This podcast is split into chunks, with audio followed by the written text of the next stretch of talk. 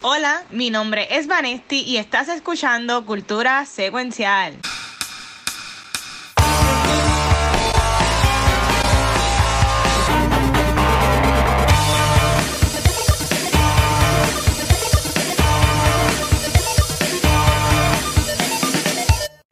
Corillo, bienvenidos a otro episodio de Cultura Secuencial.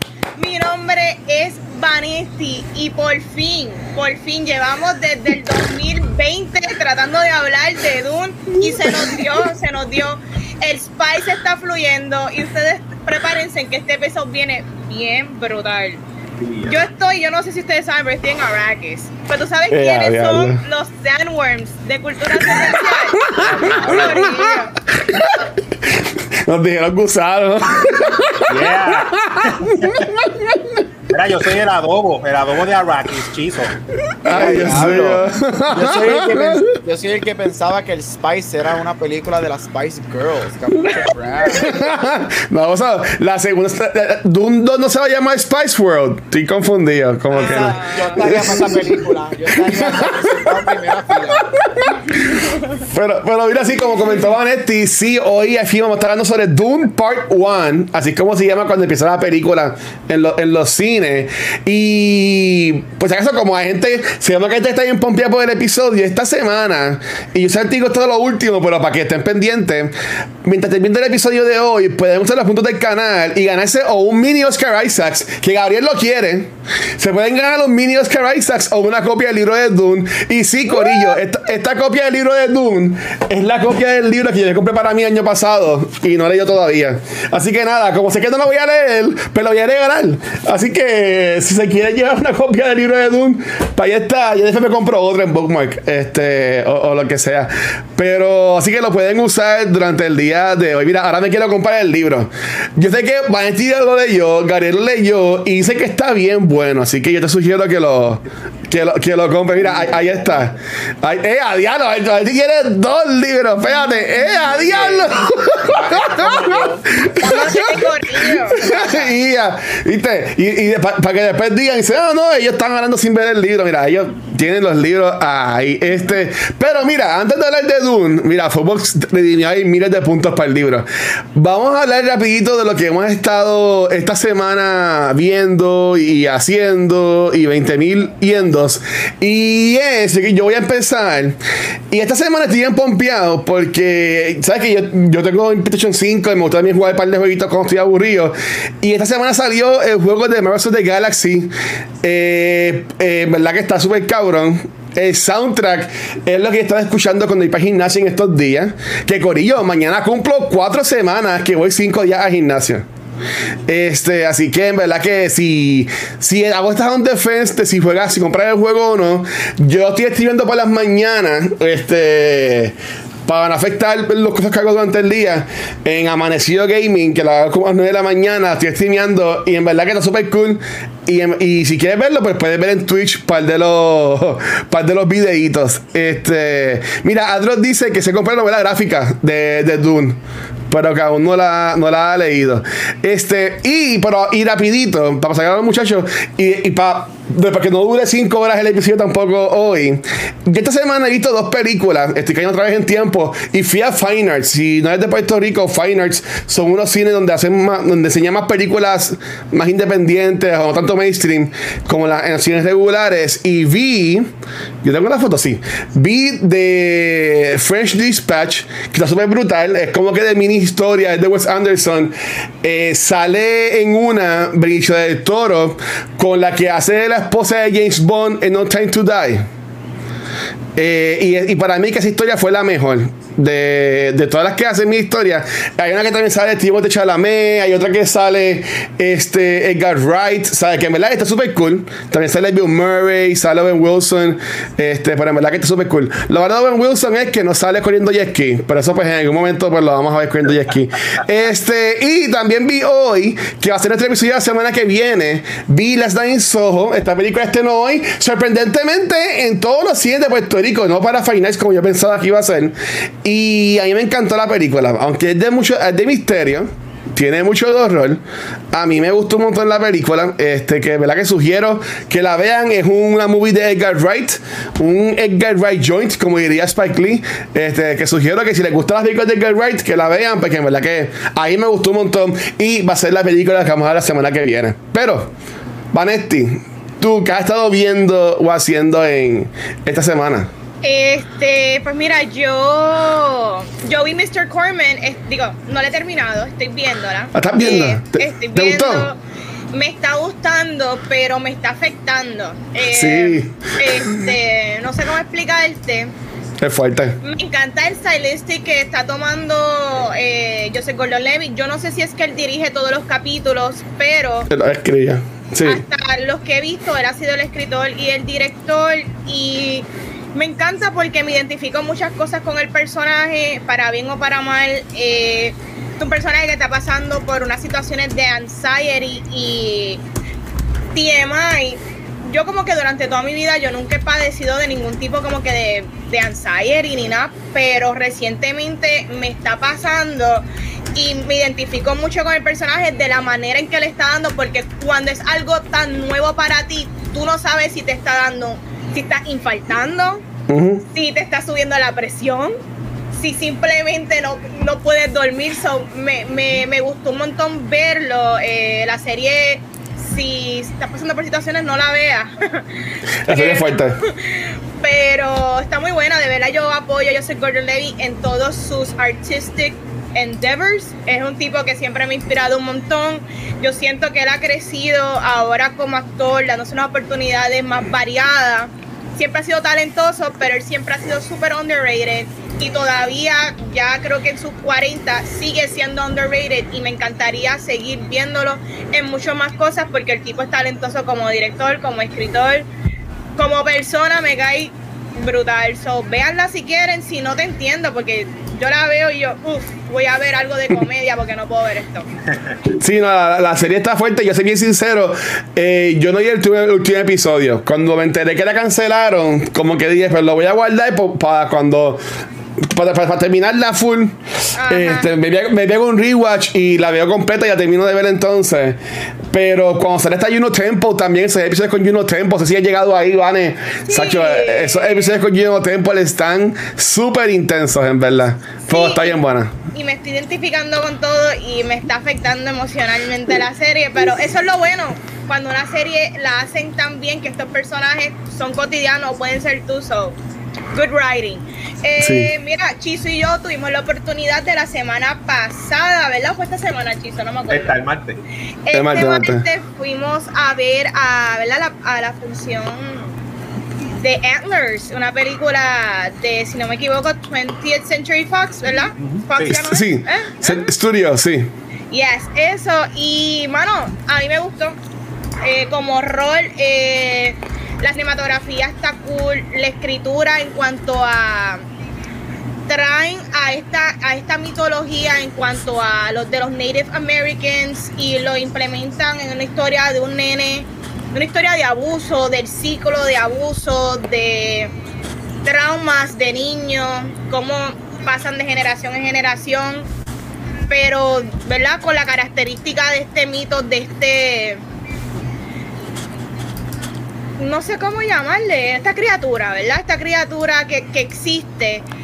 Y está muy buena, a mí me gustó un montón, al final me quedé un poquito perdida, pero está bien actuada y normalmente los nenes actores no son los más duros y aquí el nene actúa bastante bien throughout all the movies. So, Sí. veanla, Ok. está buena.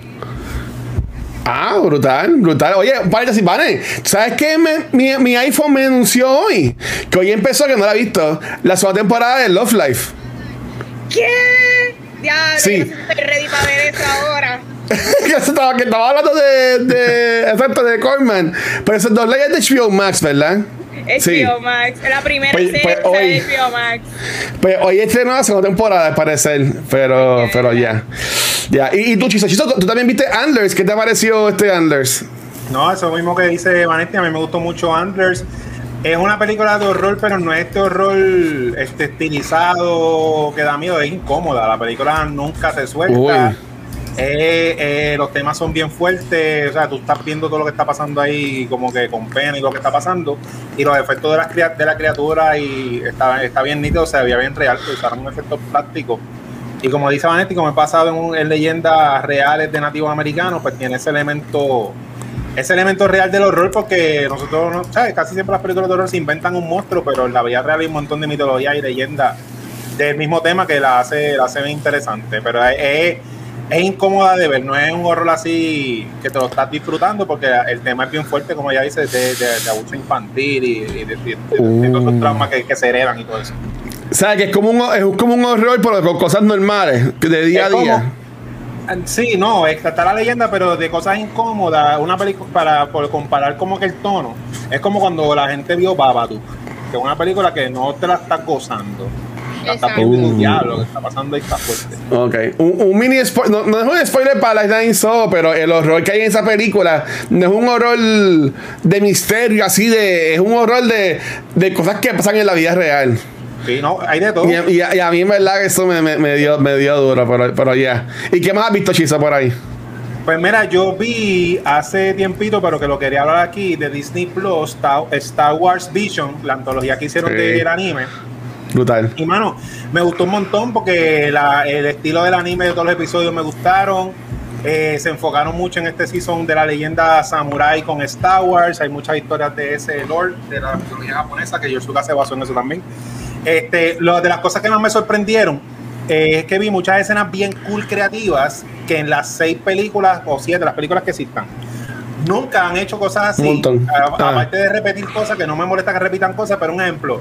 La escena en el primer episodio cuando el, el samurái detiene el lightsaber con las manos a pulgadas de la cara, eso fue bien impactante y yo dije, mira, eso nunca lo hicieron en las películas, eso hubiese quedado bien épico, así que eso me sorprendió. Me gustó mucho el episodio de la banda de rock, lo encontré bien cute, bien como que light, funny, de que... Porque está, es verdad que Star Wars es una guerra, pero de eso hay vida normal. O sea, y eso es un episodio Exacto. de- del jangueo normal de lo que hay en esos planetas. Pero quería mencionar rapidito tres highlights, que fue el episodio eh, más o menos que fue un homenaje a Miyazaki, creo que se llama The Village Bride, que es bien bonito estilizado como lo hicieron.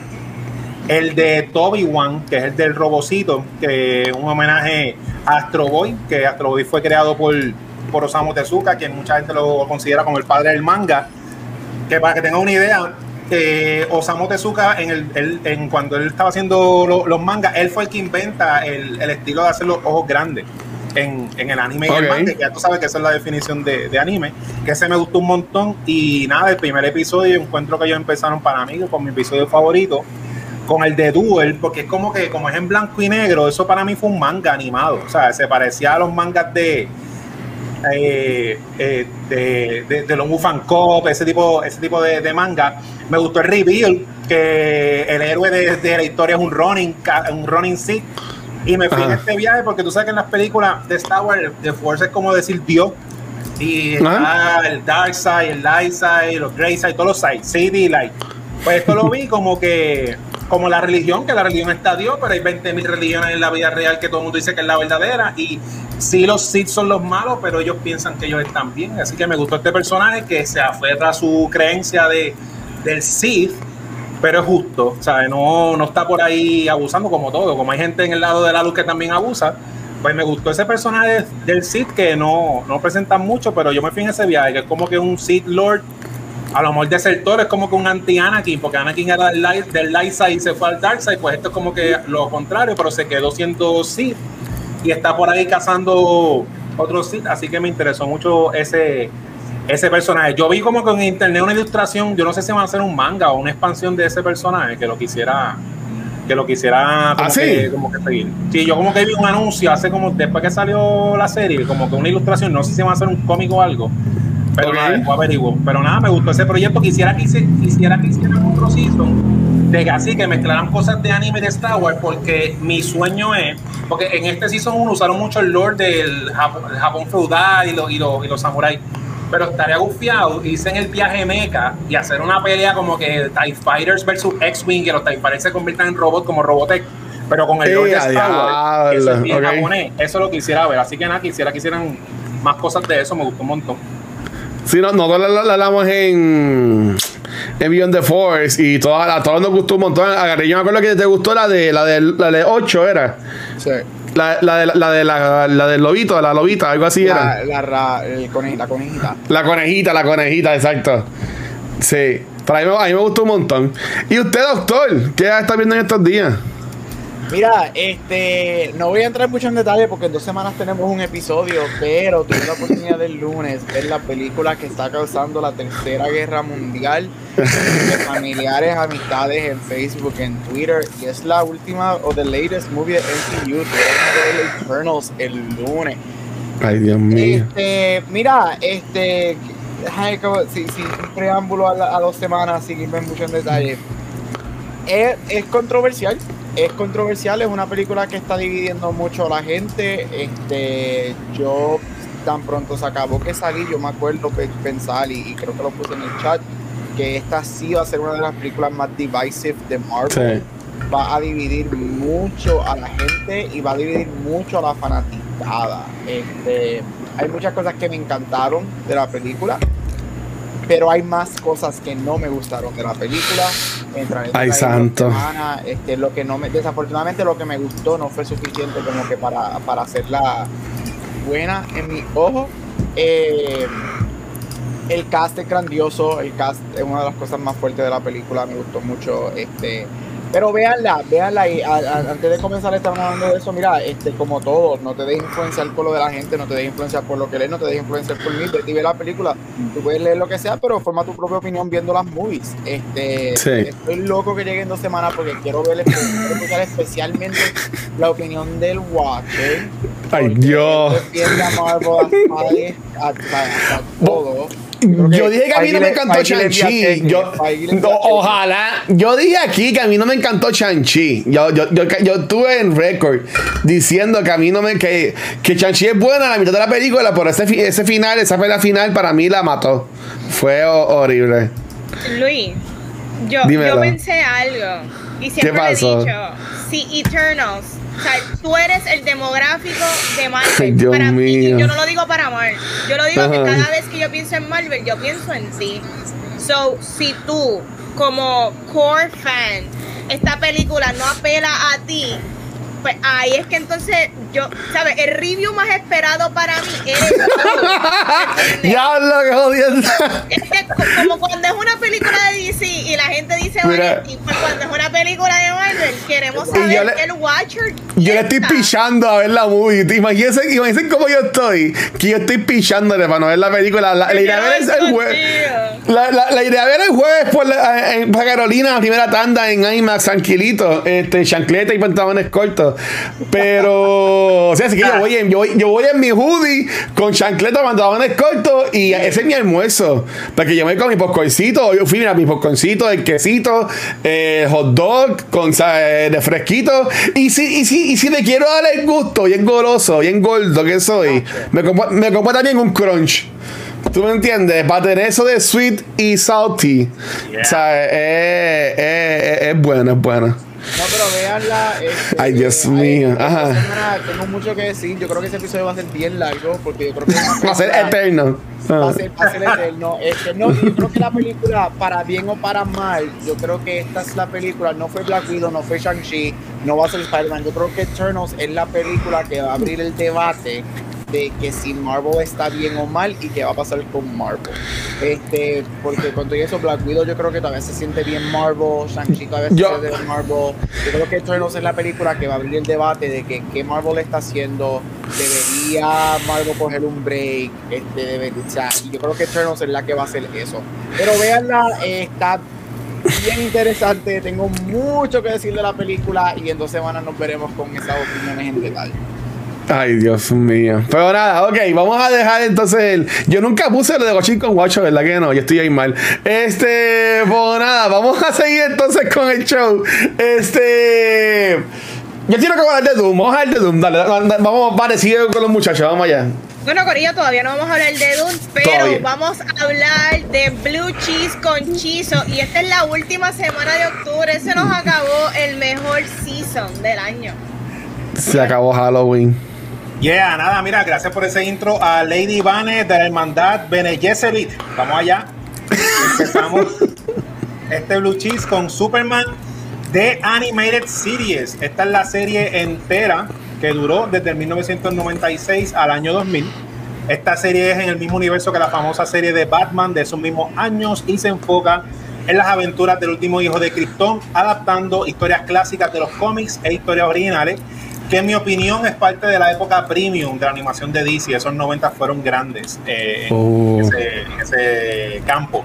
Súper recomendada esta serie, trae un suplemento especial en los comentarios en algunos de los episodios y un suplemento nuevo llamado Superman Timeless Icon, el cual trata sobre la creación de la misma. El segundo estreno, ¿verdad? Dándole amor a los fanáticos de las cajitas como yo, y es que llegan los vampiros más kinkies y letales en la historia del cine y es Underworld Collection en 4K. Qué fuerte. Aquí te invito a que te pongas tu outfit de leather, las mallas y las pistolas y sal con tu corillo que de seguro escuchan Ramstein a darle guerra a estos peligrosos Lycans que son lobos mortales, pero mira, también son sexy en esta película en forma humana. Cada una de estas cinco películas trae sus suplementos originales del main kino y los detalles cool de las mismas, de los efectos, todo eso. Ahí sí que ahí tienes produ- production value, paquetes altos, hay special feature. Por demás, chupa sangre y aúlla con este release. Pero Ay, Dios mío. ¡Au, Ok. mano!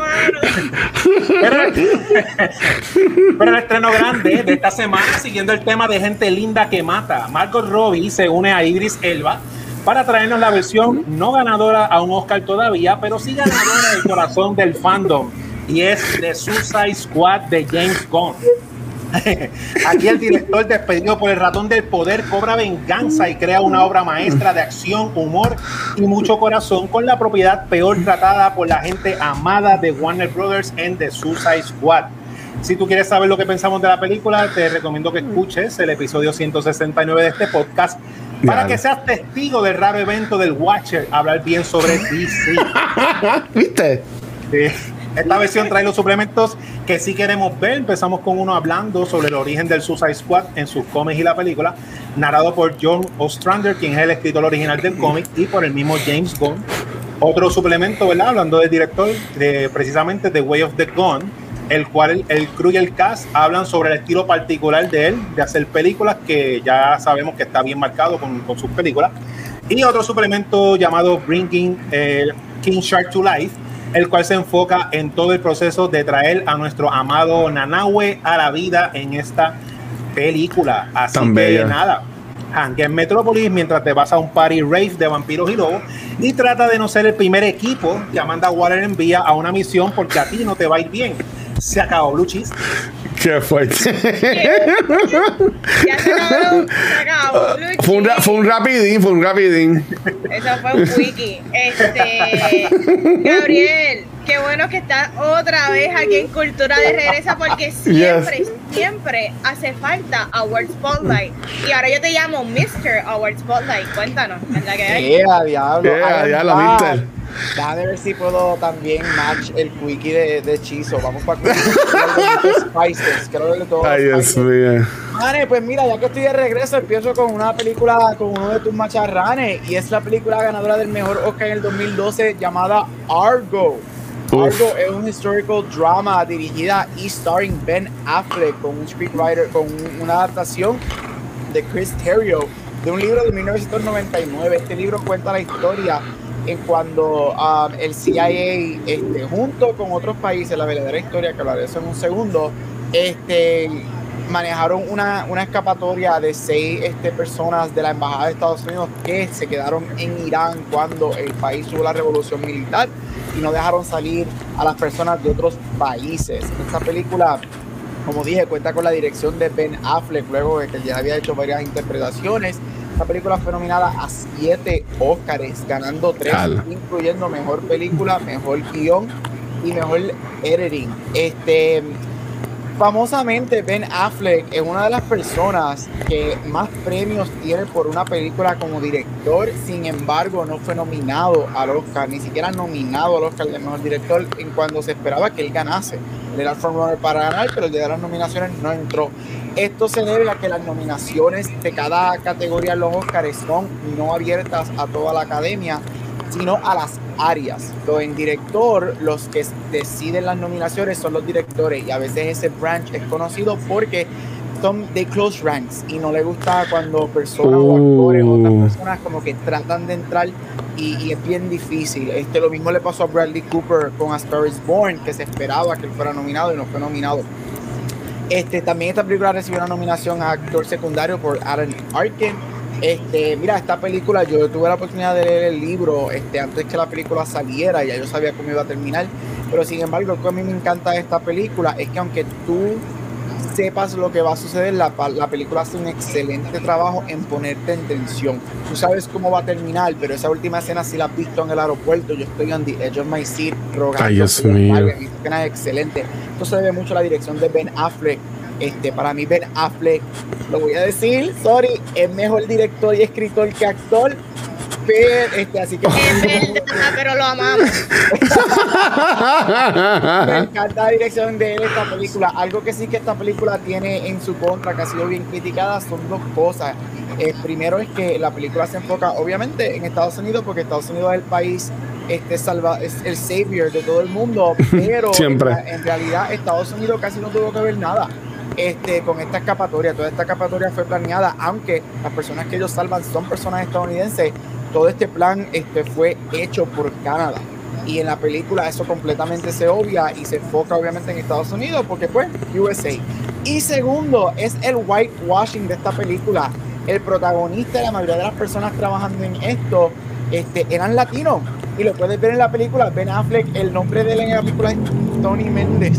Este, y pues, pues como es Hollywood, tenemos que tirar a los muy blancitos salvando y el whitewashing. Este, son dos cosas, pero la película es excelente, si no la has visto te lo recomiendo. Es una película bastante corta, lo que dura son dos horas y eh, fluye muy bien.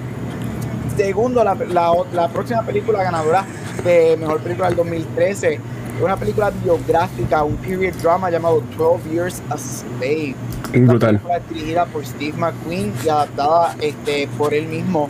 Este, y cuenta la historia de Solomon Northup, un, eh, basado en un memoir escrito por Solomon Northup, que es una, este, un hombre negro que vivía en Nueva York en 1853, en donde en los estados del norte este, las personas negras vivían este, legalmente, mientras que los estados del sur todavía estaban en la época este, de los slaves. A él lo secuestran en Nueva York y lo llevan al sur y lo venden como un esclavo, siendo un hombre libre en, lo- en los estados del norte. Él está, como, como dice el título de la película, está 12 años como esclavo en el sur hasta que por fin él logra conseguir este, a una persona le cuenta su historia y esa persona hace lo que tiene que hacer y es liberado al final. Esta película este, es una película bien fuerte, si la has visto, este, de ver, pero es excelente. Cuenta con unas actuaciones fantásticas de Michael Fassbender, Benedict Cumberbatch. Lupita Nyong'o gana el Oscar de actriz secundaria por esta película y la película gana mejor película. Fue nominada a nueve y ganó tres. Mira, esta película es un momento, es la única película, by the way, la única película con una historia principal temática de personas negras en ganar el Oscar de mejor película en 93 años de historia. Este, y es una película que cuenta la historia de uno de los momentos más oscuros de Estados Unidos.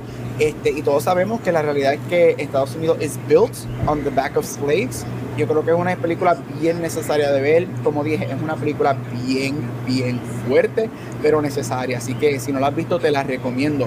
Y para terminar, rapidito, la ganadora del 2014, Birdman, dirigida por Uf. Alejandro G. Iñárritu. Este, esto fue la época donde los mexicanos estaban ganándose todos los Oscars, entre él y Alfonso Cuarón, se estaban dividiendo esos Oscars los años en la academia.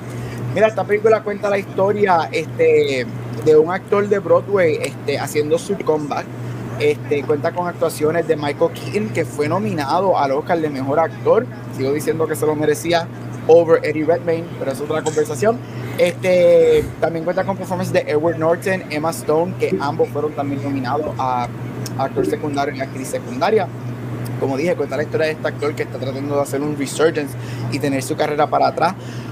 Han habido muchas piezas escritas de esta película, que esta película es un reflejo de la vida real de Michael Keaton este, y de su paralelo con la historia de Batman y cómo él se va de Hollywood y regresa con esta película. Iñárritu Sí.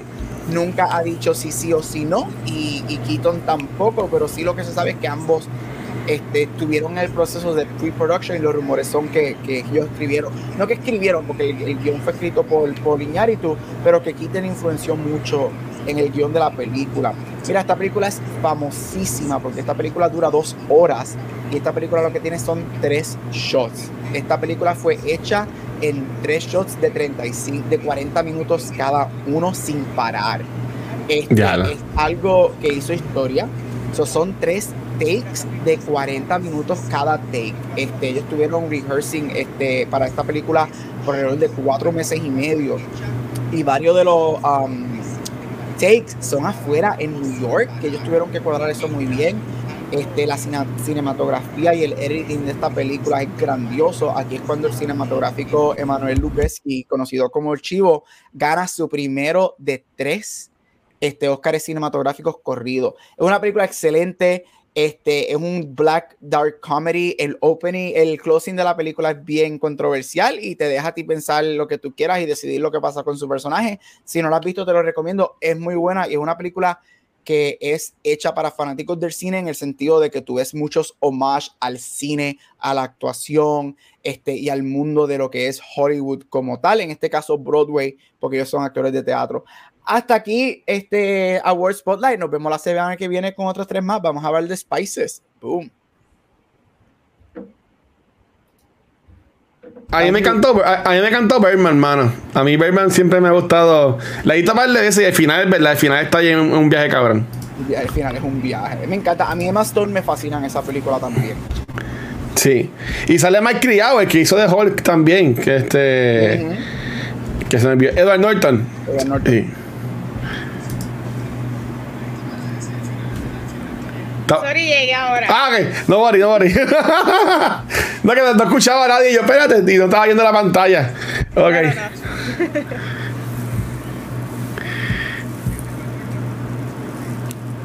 yo no sé por dónde va el programa, son no Ah, ya. No, tranquila, tranquila. Ya, ya hicimos agua Spotlight y hicimos Blue okay. Sheets. sería ese evento tuyo, no te preocupes. Ah, ok.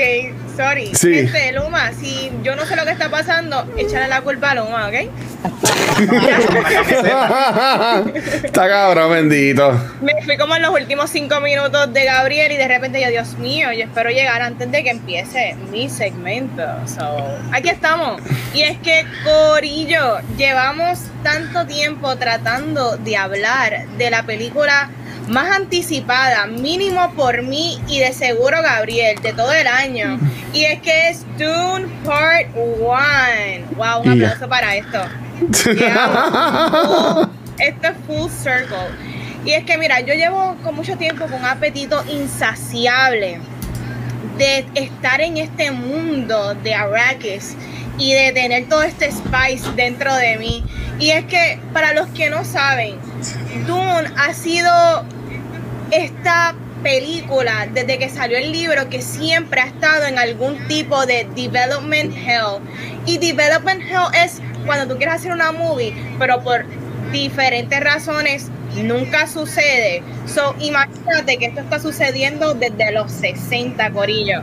Mira, para arrancar y darle un poquito de contexto, en los early 70s hay un director llamado Alejandro Jodorowsky que yo no sé si han tenido la oportunidad de ver otras películas de él que son completamente importantes para lo que es la industria del cine.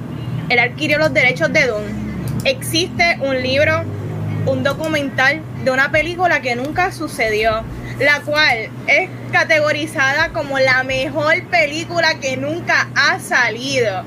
Y es que Jodorowsky es un personaje, todavía está vivo ese hombre, y es que él quería hacer una película de 15 horas, algo que para ese momento era nunca antes visto, y lo que yo diría que es súper, súper adelantado a sus tiempos, porque hoy día una película de 15 horas es una serie de Netflix, que todos vemos. so, Jodorowsky sabía por dónde iba, porque la realidad es que Dune se presta para hacer una serie súper compleja y hasta múltiples temporada.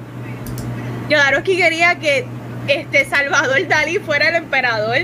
Él tenía a un sinnúmero de gente súper cara. Él iba a pagar, yo creo que no me acuerdo si eran 10 mil o 100 mil la hora por tal de que él saliera de esa película. Él tenía a Mobius, H.R. Geiger para que fueran los diseñadores de esta película. Bueno, un viaje cañón, pero les recomiendo que vean el documental porque si esta película hubiese salido, hubiese sido la cosa más monumental del mundo. ¿Sabes quién también iba a hacer una película de Doom? Ridley Scott. Ridley, rapidito fresquito de haber salido de Alien, estuvo escrito para ser el director de Dune y estuvo siete meses en preproducción para que luego finalmente se quitara porque hubo ¿verdad? unas tragedias en su familia y también hubo una discrepancia en cuanto a la producción y eventualmente él se salió. Siete meses son siete meses de preproducción por ello. En el 84 por fin tenemos a Dune de David Lynch, la cual nos trae por fin al box office Dune, la cual fue un failure para el box office, fue un failure para los críticos. El mismo David Lynch odia a Dune, odia la versión que él hizo. So, es bien impresionante. Pero sí, Dune ha tenido mucho, mucho drama. Pero tú sabes lo que queremos saber es qué tal me pareció esta película. Yo soy una huge fan de Dune, como pueden saber, yo he leído Dune, Dune Messiah y estoy terminando Children of Dune. Y lo que me atrevo a decir de esta película es que es lo que debe ser Dune. Físicamente, visualmente, este es el mundo que yo siempre me imaginé. Yo creo que eh, Denis Villeneuve hizo un approach bien inteligente en la cual él hizo que no te voy a dar tanta exposición en cuanto a diálogo y narración. Yo te voy a enseñar qué es Dune. Y para las personas que son visuales, yo creo que te dio una introducción de lo que es este mundo y lo que te va a ofrecer.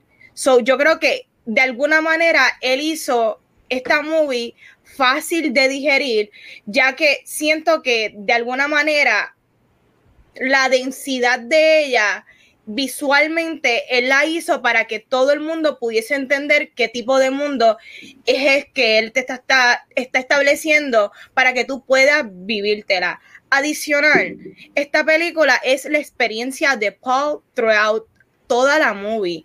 Y siempre es importante para tu poder entender lo que está sucediendo, tu poder visualizarte mediante algún personaje, porque el libro de Dune es bien denso, hay muchos personajes, hay mucho diálogo, hay mucha narración y no tan solo eso, hay muchos personajes que se comunican de mente a mente, so podría ser algo sumamente abstracto que creo que lo hizo bastante bien para que todo el mundo la pudiese entender. Las actuaciones son super. Yo me atrevería a decir que Dune versión 2021 es la versión carismática de lo que es Dune. Sí, Dune es un excelente, excelente libro sci-fi, sci-fi fantasy, pero esta versión es la versión carismática. Tú tienes un Oscar Isaac, tú tienes a Jason Momoa, tú tienes tantos actores que tú has visto en otras cosas que te hace entender a estos personajes y hasta quererlos. So, yo creo que en cuanto a casting lo hicieron muy bien todo el mundo actuó fantásticamente bien. Y yo tengo una observación bien grande. Y aquí el Watcher tendrá que decir un par de cosas. Doom costó 165 millones. Y tú la comparas con una película como Black Widow, que costó 200 millones. Y tú te preguntas, ¿en dónde se fue el dinero de Black Widow?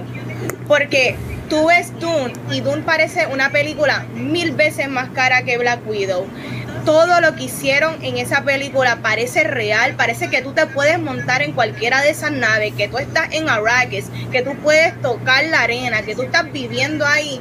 Y yo no puedo entender al sol de hoy, y no es solamente una crítica a Marvel, porque la realidad es que en, la última década no han habido películas con un budget y un CGI que requiera de tanto y que se vea tan real. Y yo siento que la industria del cine está, está sacando unas películas con unos CGI basura, la cual es innecesario y yo quiero saber realmente quiénes son las personas que trabajan con Denis Villeneuve, quiénes son las personas que trabajan con hasta un Mike Flanagan, que ellos saben invertir en lo que es importante. Si el mundo que yo te voy a traer, que tú tienes que montarte, es la prioridad, manos, pues está bien distribuido el dinero.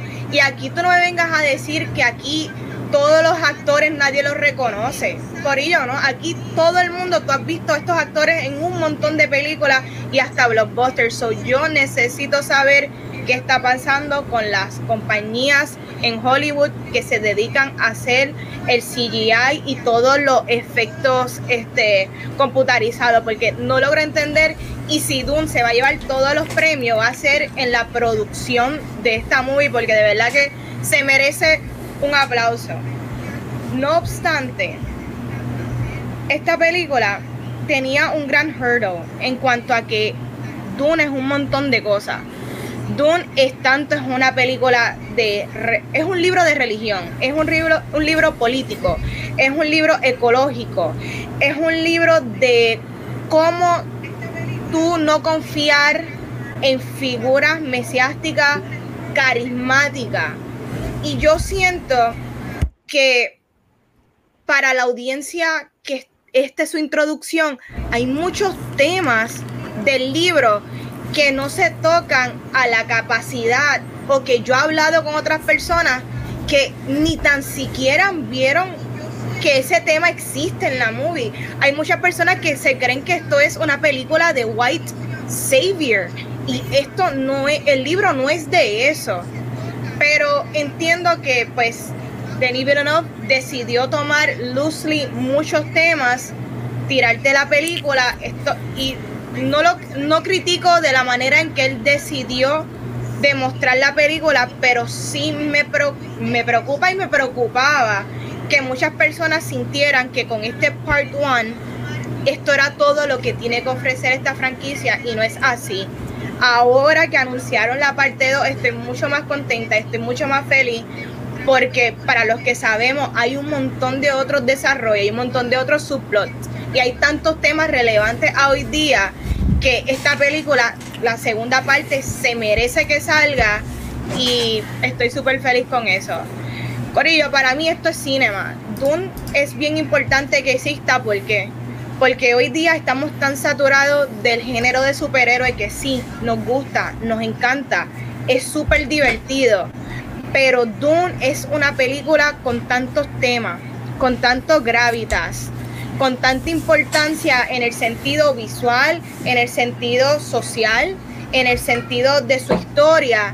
Y que por esto es que la industria del cine no se puede caer, porque esto es la película que tenía que salir en el 2021, luego de que estamos acostumbrados a tanto streaming service, para que tú sepas por qué es que el cine debe de existir. Corillo, ¿qué tal les pareció Dune Part 1?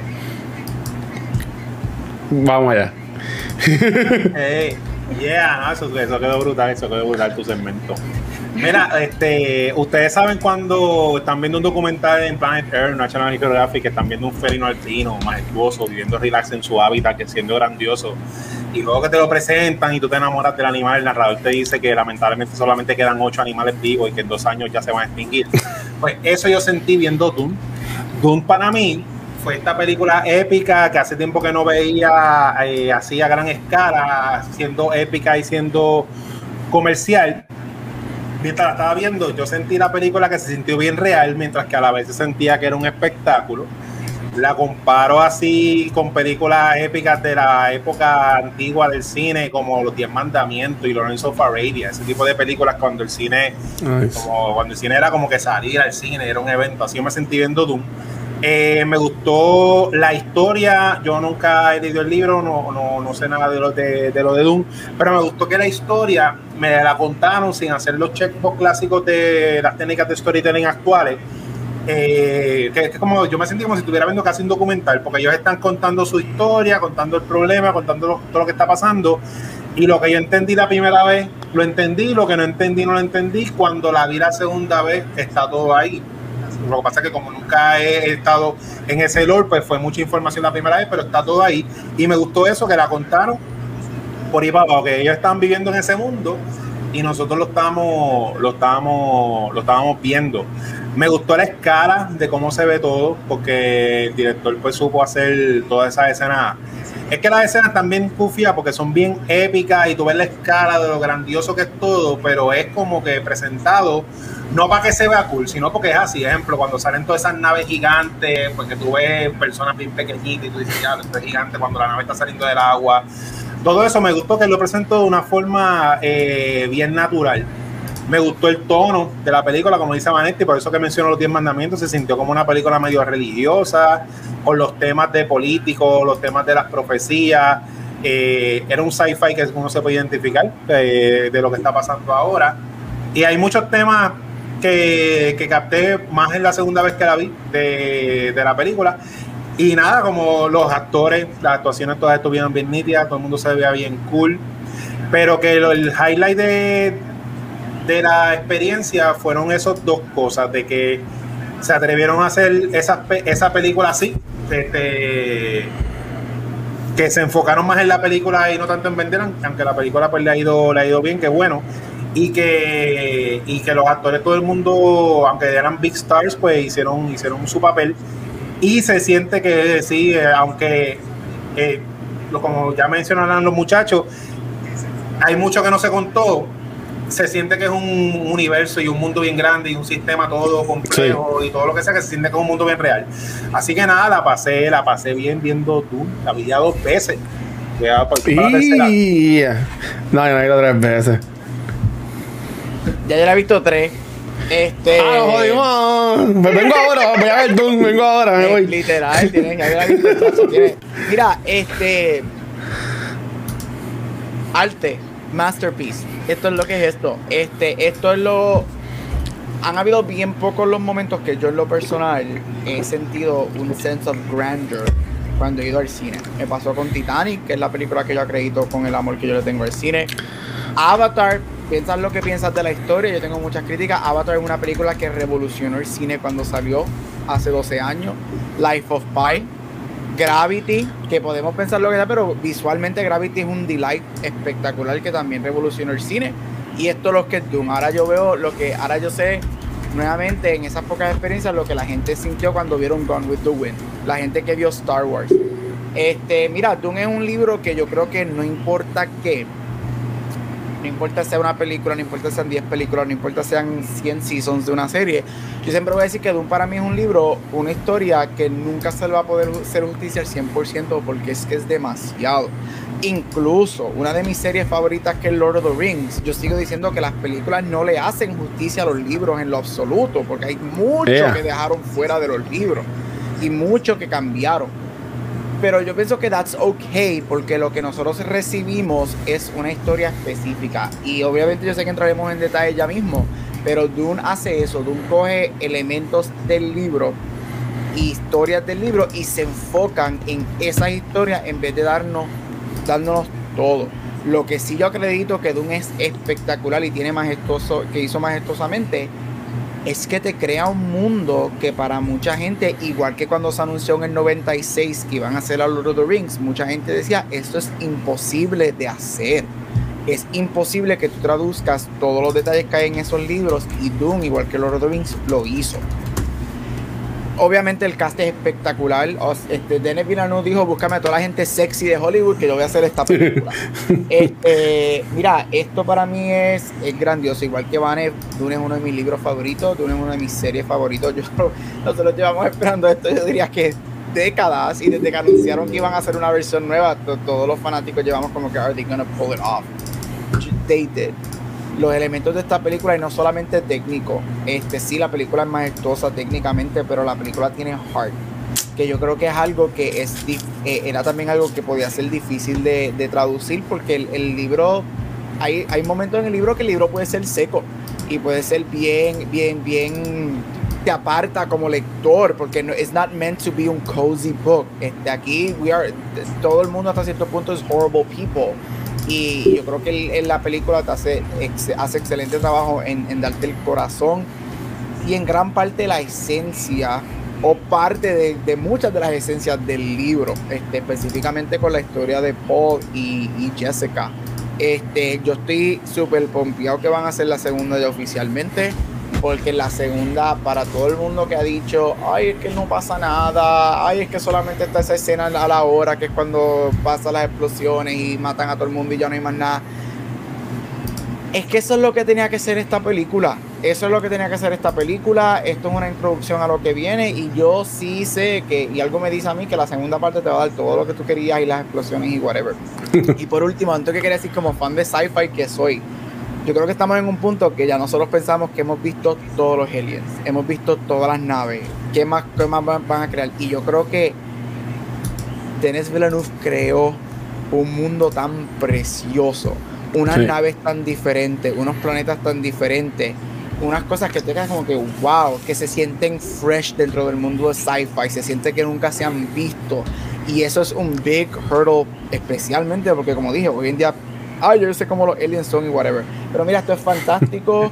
y ahorita Cabezones. Más, pero el jodido score de esta película es otra cosa que hablaré de él ya mismo porque el score está muy. Pero mira, esto, esto para mí es un fucking masterpiece y valió la pena la espera y la, la manera que trataron esta movie y que llegue octubre de 2023 porque necesito esa segunda parte ya.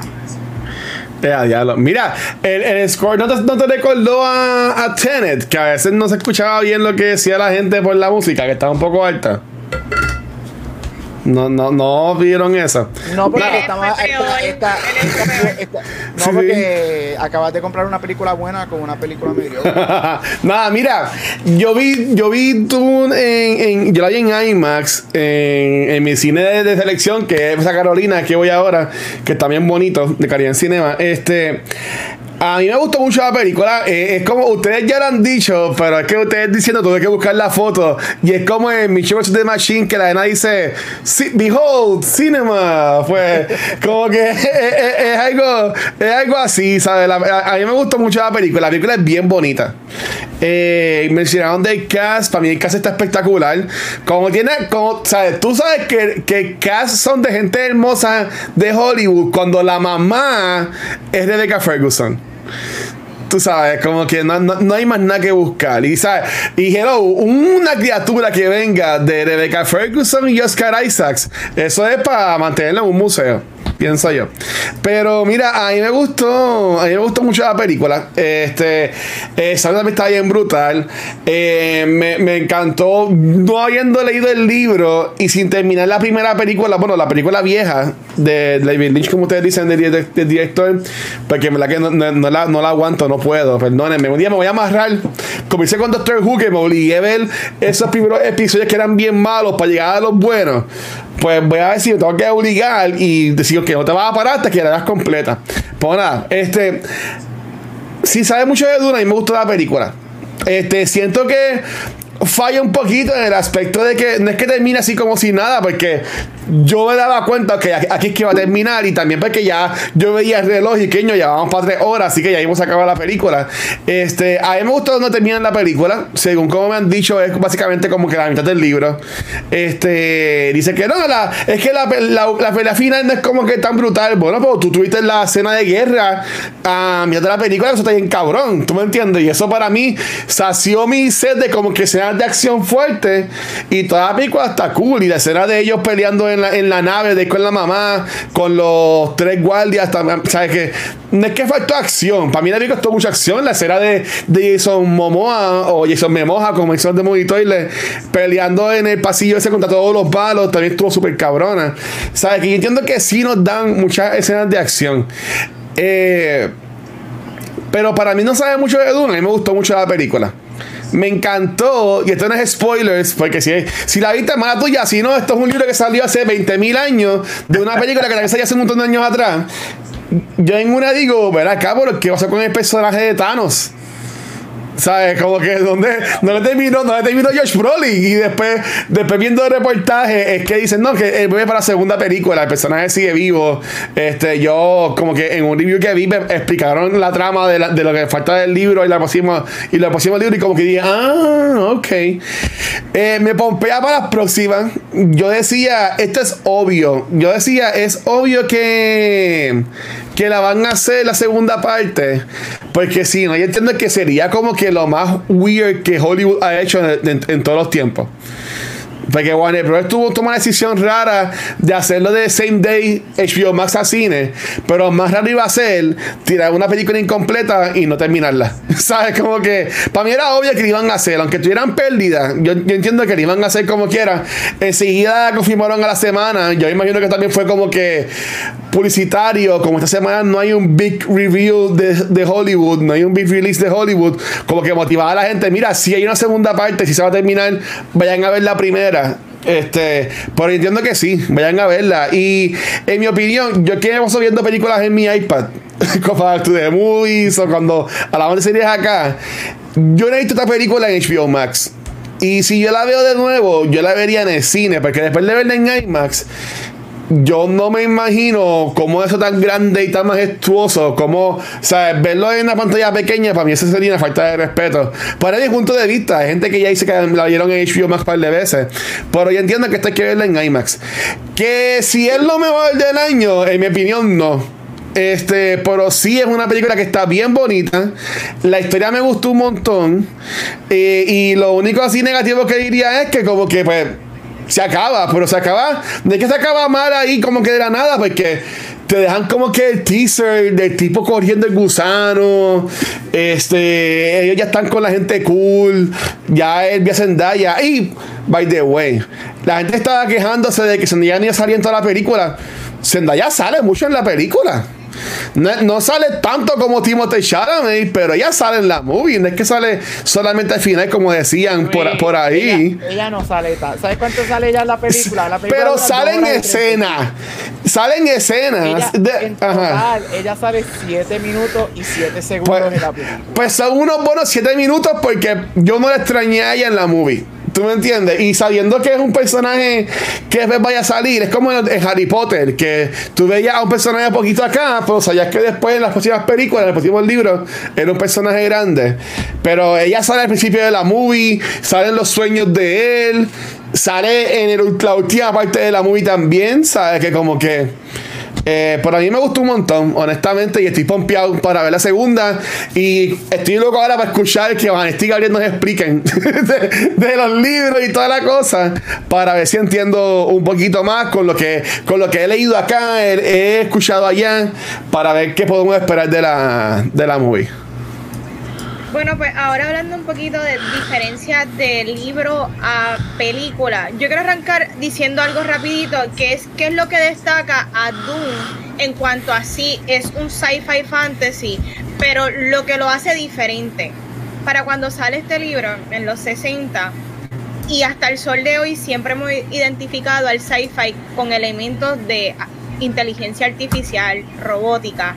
Eh, por ejemplo, Star Wars, ¿me entiendes? Cuando tú hablas de, de un sci-fi fantasy, mucha gente se va para Star Wars. Pero lo que hace distinto a Dune es que Frank Herbert, desde el principio, parte de la historia de este universo es que en algún momento, miles de años antes de que naciera Paul Atreides, hubo un uprising.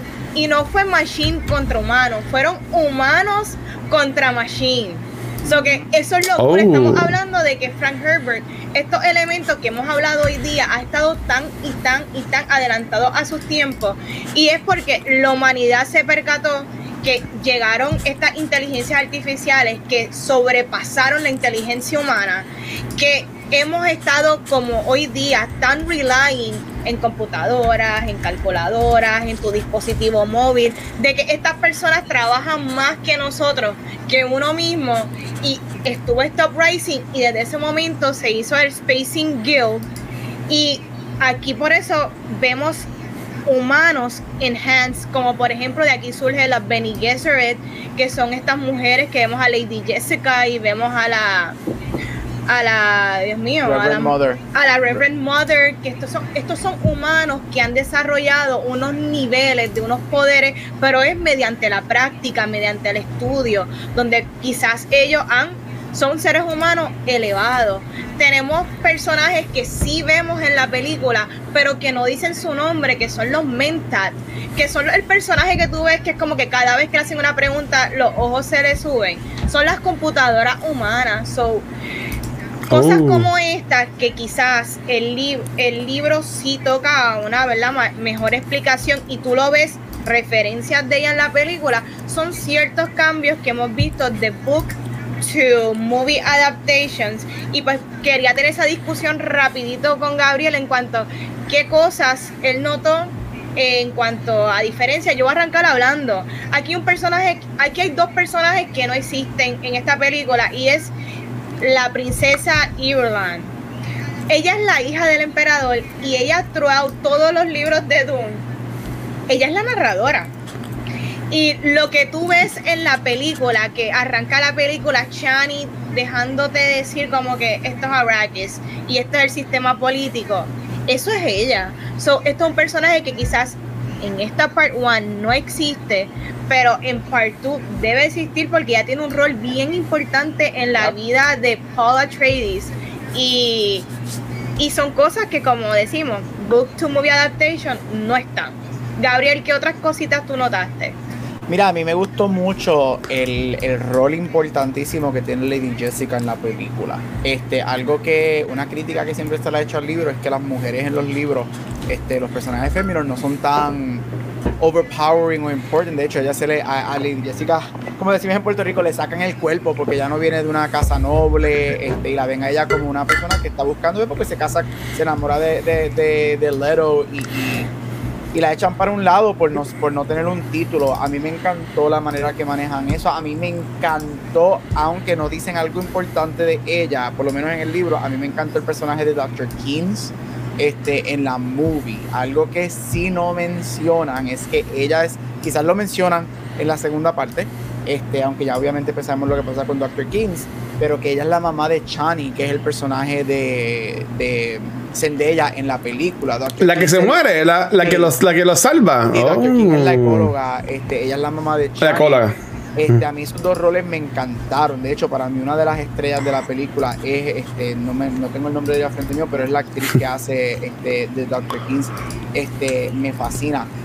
Este, otro personaje que, que a mí me, gust- que me hubiese gustado ver, que yo sé que va a salir, obviamente tiene que salir. Y Vanny, yo, yo le escribí a esta Vanny por mensaje, es um, Fade, un personaje que se llama Fade Rautha. Fade Rautha es el sobrino de los Harkonnens, el sobrino del malo este, principal, del que vemos.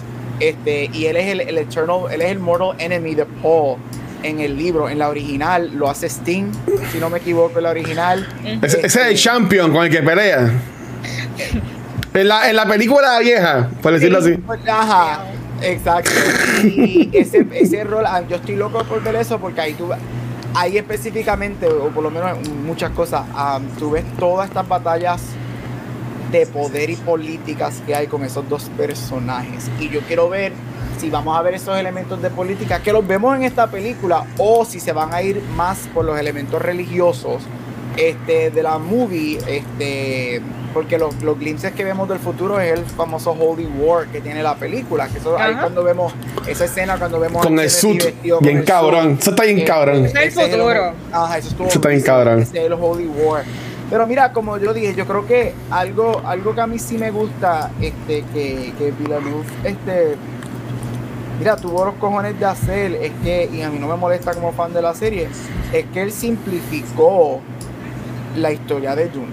Y él se enfoca en darnos una historia especialmente de Paul y de Lady Jessica. Algo que yo no me esperaba. Yo sí me esperaba la historia de Paul, pero yo no me esperaba que Lady Jessica fuera tan importante en la película. Y podemos debatir en un podcast alguna, algún día, ¿vale? podemos hacerlo de cinco horas, ¿sabes? Ah, de lo que nos gustaría, de los libros, disectando todo eso, pero como película, yo creo que fue bien smart, porque cuando tú tienes un libro que no sabías si te van a dar una segunda parte, no te tiraste el Lord of the Rings y la hiciste de tres horas, solamente la tiraste de dos horas y media. Exacto. Este, para mí fue, buen, fue una decisión bien inteligente enfocarte en algo específico y montar la narrativa alrededor de eso. Y eso me gustó muchísimo. Again, puedo debatir cosas que me hubiese encantado ver y en algún futuro y whatever y bla bla. Pero yo creo que como película eso funcionó mucho y hizo a las personas que no han leído los libros entender una historia tan complicada como lo es tú.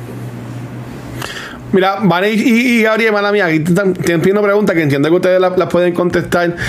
Dice, eh, Pau en la movie ve el futuro que va a pasar y el que puede pasar también, ¿verdad? Eh, P, él tiene una visión donde Yamis es amigo de él, pero lo mata. Ahí no, no entendí. Mira, Paul puede ver diferentes futuros. Este, Oh, Paul, puede ver. no- Él es un watcher. solo- mira, las Bene Gesserit tienen el poder de quizás entrar a su memoria ancestral. Pero al Lady Jessica haber tenido a Paul, él tiene el poder de ver el pasado y el futuro, pero es como todo. E- El futuro, este es como el multiverso. Hay, hay muchas vías por las cuales se puede ir. So, por eso es que vemos diferentes maneras en que esta historia se puede ir. Y esto va a ser lo problemático en futuras películas de Dune. Porque Paul como protagonista, como The Chosen One, como el que todo el mundo ve como esta figura mesiática, es problemático porque él está viendo diferentes posibilidades y tú no necesariamente sabes cuál es la correcta. So, hay un, hay una carga y una responsabilidad con la que él trae su personaje que, que es como todo, son, son personajes que tienen unos elementos de tragedia porque nadie quiere vivir con, con este burden, ¿me entiendes? So, eso es lo que yo creo que es lo más cool de, de esta historia. Pero él es el Chosen One. No sé si esto es spoiler. Mala mía, tal vez se los oídos. Los que no quieran escuchar esto. Pero yo un, poco que yo escuché, mencionan que él no es el, el- el Chosen One. Que es otra personita que viene después, más adelante en la historia. La, pregu- la pregunta es, ¿quiénes son las Little Fingers y las que están detrás de crear esta semilla porque necesitan que exista un control? Para darle contexto, y esto no es, esto no es spoiler, porque la Ajá. realidad es que las Bene Gesserit son esta, estas mujeres, ¿verdad? Con, con esta, con estos estudios, estos poderes, la cual realmente tras bastidores, ellas son las que han controlado todo, la historia, la narración.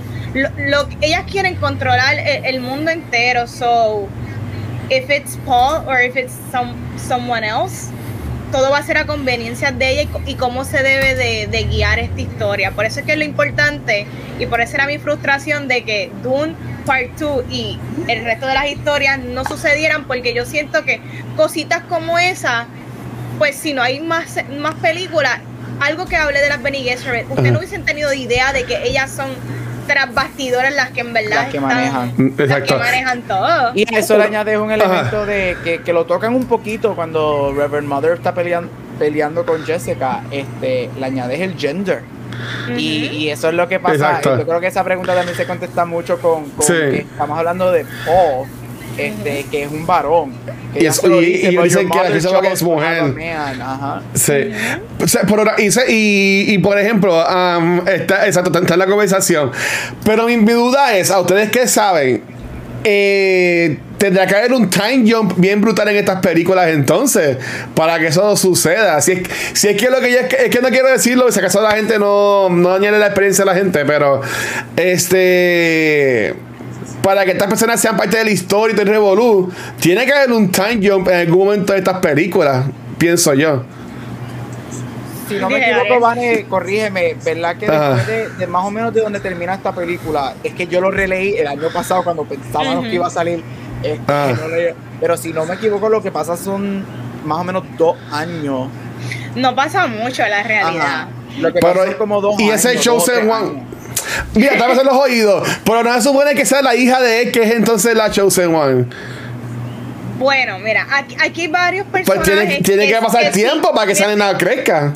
sí, bueno, hay unos ciertos poderes que traen las Bene Gesserit.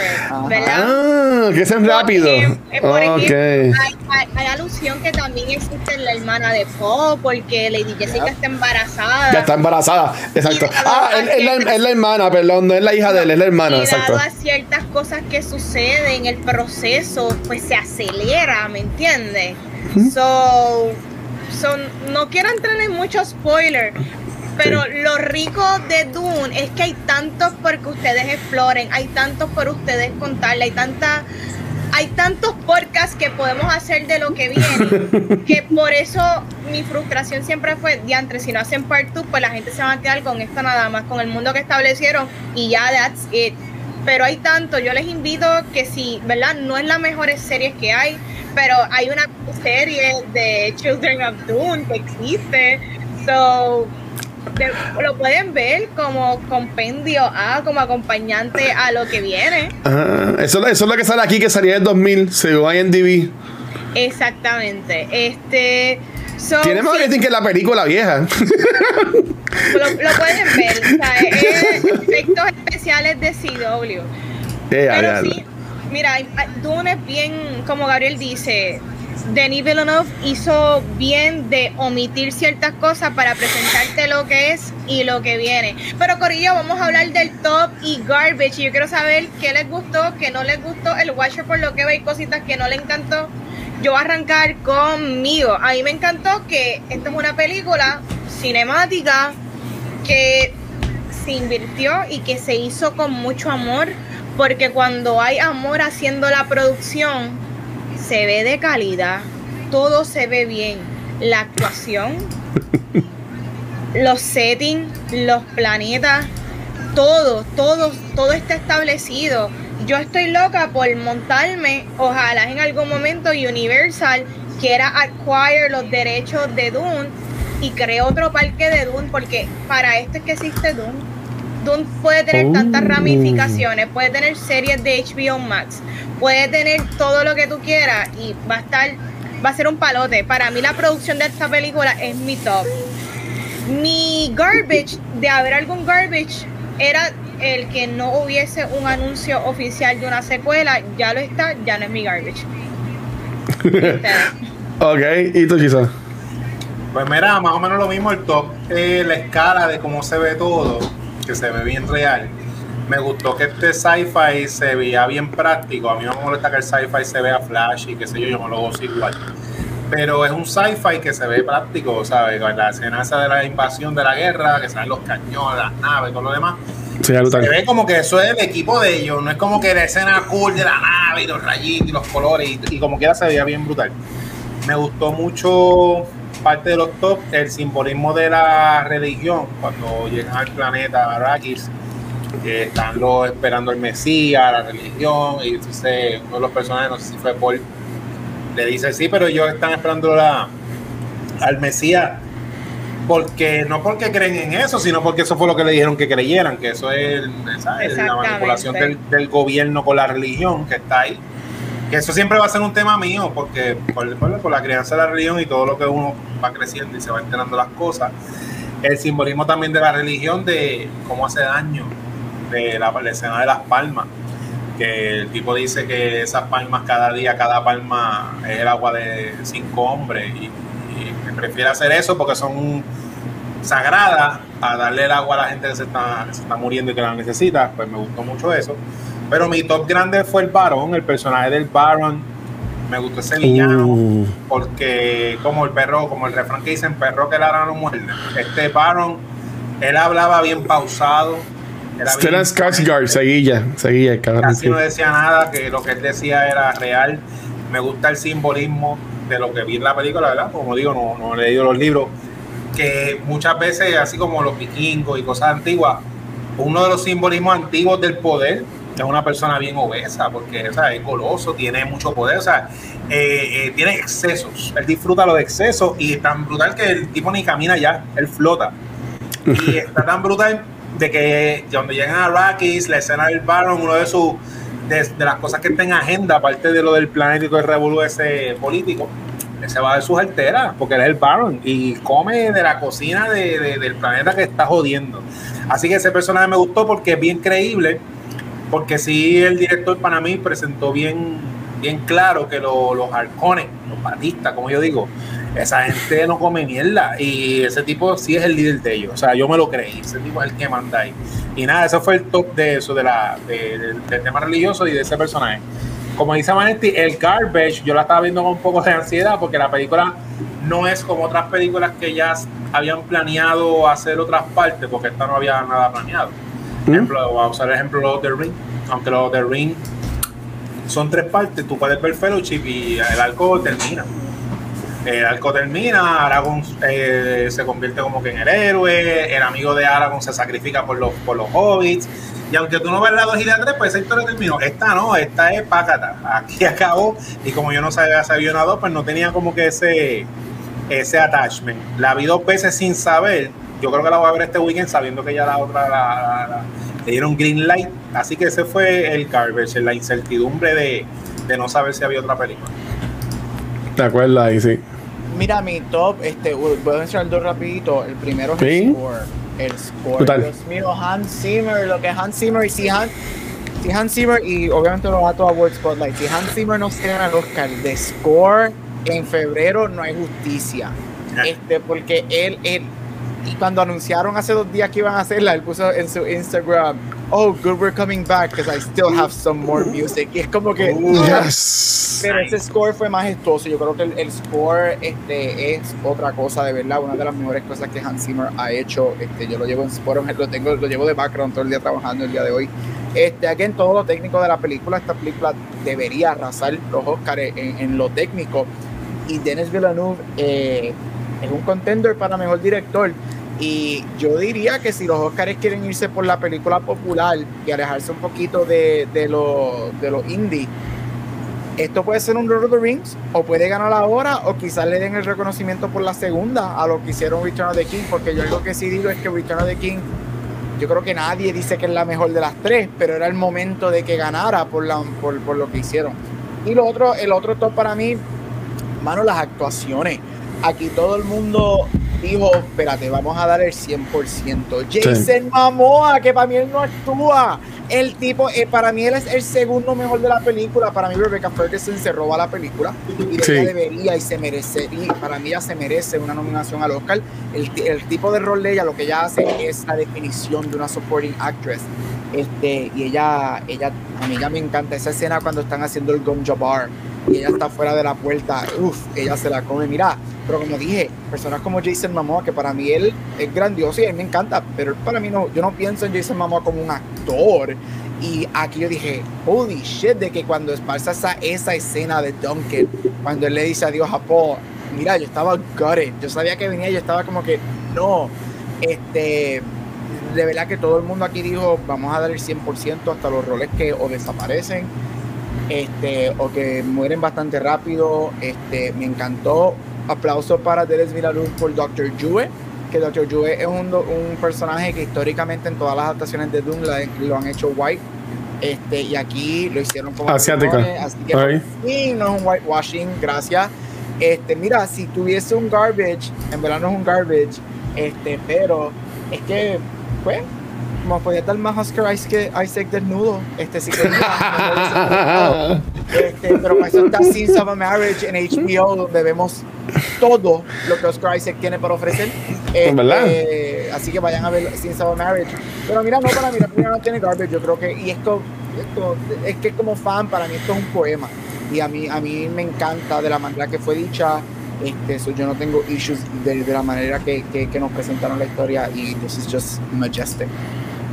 Sí, mira, eh, como Gary mencionó, para mí el top de la movie es la escena que, aunque ya no la enseñan en el trailer, que a mí me endiabla eso cuando las películas ponen estas, estas escenas que son bien cabronas en los trailers. Este, que es la cuando Paul está con la mano en la cajita. Y la tensión y esa mierda, esa escena, oye, te- en los trailers te la ponen y tú como que diablo, pero en la, la escena me encantó. Y tú ves a la mamá afuera como que tú asustas. Eso me, esa escena me gustó mucho. Este, me gustó mucho el personaje de Jason Momoa. Este, me encantó el personaje de él. Eh, él, él no es el mejor. Yo estoy ganando viste sí en Apple TV Plus, pero él no es el mejor. Este actor, pero me gustó como lo hace en esta película, que me da esperanza.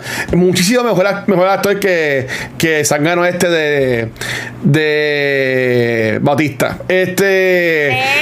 eh, cu- en, en cu- en cuanto. ¿Qué más, qué más me gustó? Ah, a, a mí me encanta también Javier Bardem, ¿sabes? Ese tipo, aunque no sale mucho, a mí me encanta cuando lo introduce que él escupe. Y todo se encojona.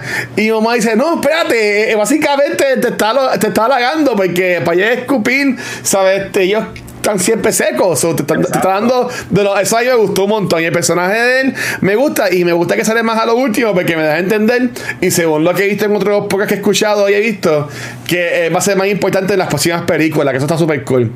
Eh, no me encantó. Ah, iba a decir algo, mala mía. No, no me encantó que Batista no muere. Porque me matan, me matan a David Marchian, me matan a un cojón de gente, me matan a Oscar Isaac en esta movie, spoiler, por si acaso. Pero a Batista no me lo matan. Y yo que quiero mucho a Batista, este, no sé, es que yo, yo ya, yo estoy, yo, estoy ya predestinado a, que no me guste él, no sé. Este Sí, yo entiendo que sí. Porque hasta cuando lo, vi en la película, como que yo decía, pero es que no es un buen actor. Y después viendo el personaje que, él es, según lo que escuché en otros podcasts, que también va a salir más en las otras películas, básicamente el villano de, de las movies. Este, yo como, yo como que, pues, por ojalá, pero cuando lo mate me lo voy a disfrutar bien cabrón en las próximas películas, si es que lo matan o no, no sé. Este, en cuanto a que a mi garbage. Yo no diría que la película, honestamente, para mí no tiene garbage esta movie, ¿sabes? No, no es, no es ahí la wow, tú me entiendes, ¿sabes? Yo me disfruté en cuanto a disfrute. Yo la pasé mejor viendo Friends Dispatch, Soho que la vi hoy, ¿sabes? Pero, pero esta película, tú sabes por lo que tú vas. Y yo sabía que esto era, como dijo, como te has mencionado, ¿sabes? Yo digo en la mentalidad de cuando yo voy a ver películas en Finance que no sé nada de ellas. Yo dije, yo me voy a sentar para disfrutar lo que me van a dar. O sea, yo vengo a recibir. Yo recibo, como Gabriel ustedes saben, este. Y no he sentido malo, pues si acaso. Este. Bueno, bueno. Gabriel, los chicos, pero. entonces, bueno.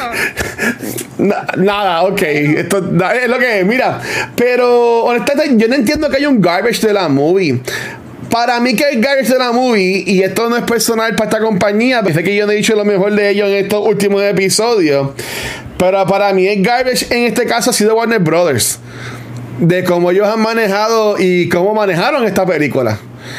Este, para mí se parece mucho a Reboot de Spider-Man en cuanto al MCU y Sony.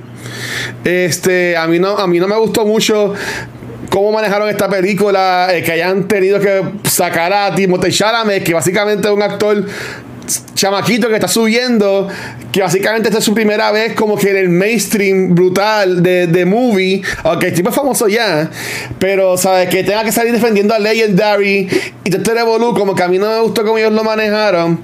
Eh, igual que Ochizo y Vanetti mencionaron lo de la secuela de Part 2, eso también desde un principio, tú querías me caer bien y Warner Brothers apunte y, la gente que hace películas, y esta es mi opinión, yo que no sé nada de eso, pero Chizo lo dijo, los de esas películas tú, tú ibas a ver y gozabas porque sabías que las navidades que vienen ibas a ir de nuevo a ver la segunda parte, la tercera parte. Igual con las de Hobbit. Eh, esta película tenían que me caer desde principio. Corillo, estas son, van a ser tres películas. La, el libro se va a dividir en dos partes y el tercer movie, o tenían que venderlo así para que. Y, conoce la saga de Doom este, en cine, como se supone que sea, hecha por Villeneuve y tercer Evolu, ¿sabes? Pero eh, está con este viaje de que hoy, pues no sabemos si hay una segunda parte o no. Para mí eso estuvo bien estúpido. Al igual que como están ahora mismo, que Tom Holland dice, ah, pues yo estoy en contrato para ser más Spider-Man, esta es mi última. Cuando sabemos que le van a dar 4.800 cintillones para que siga siendo Spider-Man, es obvio. eso para mí es estúpido. La gente dice que eso es marketing. Pero eso, eso, para mí es marketing mal hecho. Porque la película sí ha hecho chavo. Pero tampoco es que ha hecho un montón de dinero. O sea, la, película sí ha hecho chavo y, ha sido de las mejores que la ha ido a HBO con esto del cine y este revolú. Pero tampoco es que tampoco es que ella se ha llevado la bolsa de dinero y esté rompiendo récords left and right. No. So, so, so, ¿sabes? Como que para mí que Warner Brothers ahí la cagó. Honestamente, y, yo espero que cuando tiren la segunda película ya hayan confirmado la tercera, porque ellos saben, si esto ya vendió un montón, ellos saben que ya la segunda y tercera van a vender también un cojón, ¿sabes? Para mí esto es los de de ahora. ¿Tú me entiendes? El Harry Potter de ahora, tú sabes, como que. eh, y, esto va a vender un montón. Tú vas a ver en Hot Topic eso va a ser una sección de Doom ahora. Y tú vas a ver a todo el mundo con el suit, la mierda esa sacándose los mocos por la nariz, ¿sabes? Eh, eh, eso va a ser lo que va a estar in ahora.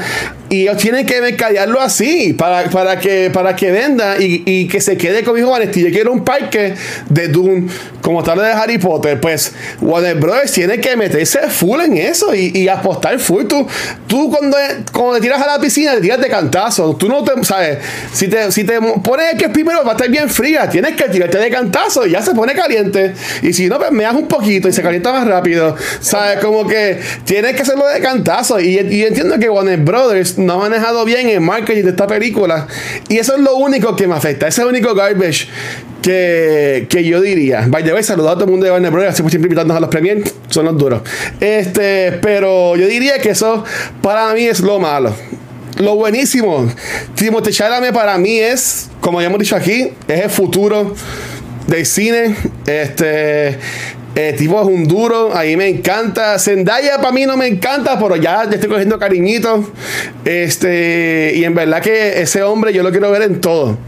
Honestamente, y sabes qué, ya he dicho que lo pusieran en el MCU. No lo pongas en el MCU, ¿no? No, pónmelo haci- pónmelo haciendo papeles raros como Leonardo DiCaprio, que te hacía Catch Me If You Can, te hace The Revenant, ¿sabes? Como que para mí que Timothée Chalamet es el DiCaprio de esta generación. Yo lo, yo lo diría así. Y en verdad que a mí me gustó mucho él como actor. Que estoy pompeado para lo que venga de él. Luis, estoy bien de acuerdo contigo. Mira, aquí lo más importante para todo en la vida es tú tener seguridad de ti mismo, tú tener seguridad de tu negocio, tú tener seguridad de lo que tú ofreces. So, yo creo que ha sido bien problemático porque Dune, como todos hemos hablado, puede ser la próxima franquicia grande para Warner Brothers. Y, y el hecho de que Que le hace falta. que- que tú tienes que apostar a ti, ¿me entiendes? ¿Sabes? Esto es como que fake it until you make it. Tú tenías que venderlo a, a todo, que esto es lo que viene y viene 500 películas de Dune y tengo con las miniseries de Dune y esto es lo que hay, un montón de merch, un montón de, de todo. Y yo siento que, no sé si es la pandemia, no sé a qué atribuirle a la desconfianza y, y al mano, si tú no querías hacer una película que costara 168 millones, pues no lo hubiese hecho, no hubiese hecho Part 1 de Dune sin prometer que vienen más películas de Dune porque siempre va a haber un público insaciable porque se la dejaste a mitad. So, e- es, un disparate tú mercadear Dune Part 1 y ya. Esto lo que Mira, hay por Vane. un tiempo. Vale, a mí me entiendes, cuando yo me callaron Suicide Squad de Jared Leto, la me callaron como la última pendeja. Cuando me cayeron Birds of Prey, también la me cayeron como la última pendeja. Y para mí las dos películas fueron horribles. Ah, Marvel ahora mismo está como que en un slump bien brutal. Pero algo que yo siempre le aplaudo a Marvel es que Marvel te puede tirar un papel y ellos te vender ese papel como si fuera Endgame. ¿Sabes? Ese, pa- ese papel es el único papel que tiene en el universo. Y ese papel es el que te va a limpiar como nadie te ha limpiado. ¿Sabes? Como que. Marvel te vende todo como si fuera la última pendejada. ¿Tú me entiendes? Y eso es que la gente se pompea. Porque diablo, dale, pues, pues, esto está bueno entonces, tú sabes. Y después pues terminas viendo Shang-Chi o te gusta. Pero, ¿sabes? Como que Así eh, eh, eh, es hacerlo, es, es tirarse de cartazo. Y para mí que Warner, como que no lo manejó a mí. Pasa que yo lo comparo con lo de Spider-Man. Que están, para mí que están en, la- en ese mismo. Mira, esta misma inseguridad la hemos visto de parte de la misma compañía con, con sus propiedades de DC. So, esto es algo común en ellos. No me sorprende, pero sí me preocupa en el futuro para ellos, porque sí, ellos tienen propiedades muy buenas, pero esas propiedades están fading away. Harry Potter con los bochinches que ha tenido entre la misma este, J.K. Rowling, entre Johnny Ujú. Depp, entre cuántos las mismas personas han diluido sus propiedades y qué mejor que tener Dune que ha sido críticamente aclamado, el que la vio le ha gustado, so tiene un fanbase quizás no es el más grande en cuanto a libros, pero sí puede seguir creciendo y hemos visto cómo ha crecido, so Dune tiene mucho potencial y yo espero que de ahora en adelante, ya que van a hacer Dune Part 2, le metan mucho más manos, le den mucho más cariño y que, que- y que vean todas las posibilidades que tiene esta nueva franquicia y, mano, para adelante. Sí, Iba a de, de acuerdo, sí.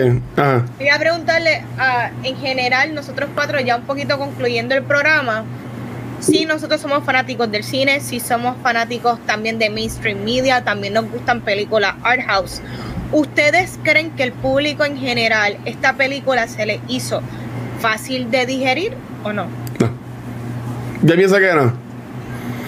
Porque he visto, he visto mucha gente diciendo esta película es buena, pero no la entendí. O la película es buena, pero tengo mis preguntas, como han estado en el chat hoy preguntando. Sobre esta película es para verla como cuatro veces. Y todavía baby, no- es como un Tenet, que la puedes ver como 30 veces, como la llave de DiCaprio y el trompo. Still no es buena. Que, que, que, está- que tienes que verla 20 veces para entenderla. Y mala mía, me colé de, los dos muchachos, perdón. Pues mira, no, este, eh, esta película para mí es bien interesante en cuestión de cómo ha sido recibida, que uniendo a todo lo que han dicho, yo creo que empe- empezando por Warner Brothers, como dice, hacen una, o sea, la- le, dan un proyecto a Denis Villeneuve, que todo el mundo sabe el, tipo de película que él hace, y no dan la promoción, como que ellos no creían en la película. Y lo que había mencionado al principio del programa, yo había visto un par de críticas antes de que el público viera Doom de críticas ya a- al saque a la defensiva. Por ejemplo, leí una crítica que decía, esta no es la película sci-fi clásica, esto es una película épica para el, el verdadero fan, que sí, o sea, básicamente está diciendo Ah. que el público general no la va a gustar. Vi otra crítica diciendo, cuando no se sabía lo de la secuela, mira, pues tú, qué sé yo, bla, bla, bla, si por lo menos apóyala y si no la vas a ver, dale play a HBO Max para que corra sola, para que se apoye. Y que a mí también me sorprendió, porque yo no estoy diciendo que no me sorprendió. O sea, la película, el audience score en Rotten Tomatoes, que es de las cosas más mainstream, tiene 91%. O sea que esto es, esta es mi opinión. En los críticos y Warner Bros. subestimaron al público. Que sí es verdad, porque muchas películas creativas y de art house, incluyendo Green Knight, que lo hablamos, la gente no las ve. Pero esta Sí. película es la excepción a la regla. Siempre hay una excepción a la regla. Esto es una película, sí, esta película de art house, y es bien densa y es bien complicada. Yo te digo, sí, pero eso que tú dices, la, crea la conversación de que la gente dice es buena y no la entendí. Pues la va a ver dos veces, y la va a ver tres veces, y la va a ver cuatro veces hasta que la entienda. Y tiene 91%, que yo creo para mí, no sé, un recuerdo así general de películas recientes, es de las películas no tan comerciales que tiene buena aceptación. Y como dice. Vanetti, esto pasó como Disney, se durmieron en las pajas con el Baby Yoda. Por eso es que no hay merch porque la película tiene 91%. Esto ahora hubiera habido. Yo vi en Amazon buscando, estaba haciendo el arte del Baron, porque quería buscar bien Ah. el quote de, de My Desert, My Arrakis, My Dune.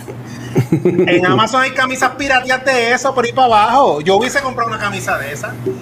Y ese es mi, ese, ese es mi opinión, que aunque no necesariamente la gente no la entendió, whatever, la ve otra vez, pero la gente la apoyó, o sea, tiene 91%. Y yo creo que fue, que es algo que no entiendo porque dan tanto dinero. A lo mejor vieron un screen y dijo, ya, la gente esto lo- no lo va a ver, qué sé yo. Y no creyeron en el proyecto, pero sí, este, yo pienso que no es normal. Yo pienso que esto es una excepción a la regla, porque tiene 91%. En Rotten, que es las cosas comerciales, porque no es Metacritic, ¿cómo se llama la otra página? Metacritic. Sí, Eric, exacto. Es que esa es la como que la más, la más como que real. Rotten Tomatoes es como que la más comercial. Así que pues, esto yo para mí es la excepción a la regla y no lo vieron venir. Así que yo creo que sí que viene. Va a venir el libro del Mesaya y las 20 series, olvídate por ahí para abajo. Yo creo que ahora ellos se van a agarrar de esto como tal. Ojalá. Y, las, y 20 series de HBO Max. Que la, ah, Mira, yo no sé, tocando rapidito, este, ya que estábamos mencionando, yo no sé qué caramba le pasó a Warner Brothers con esta movie.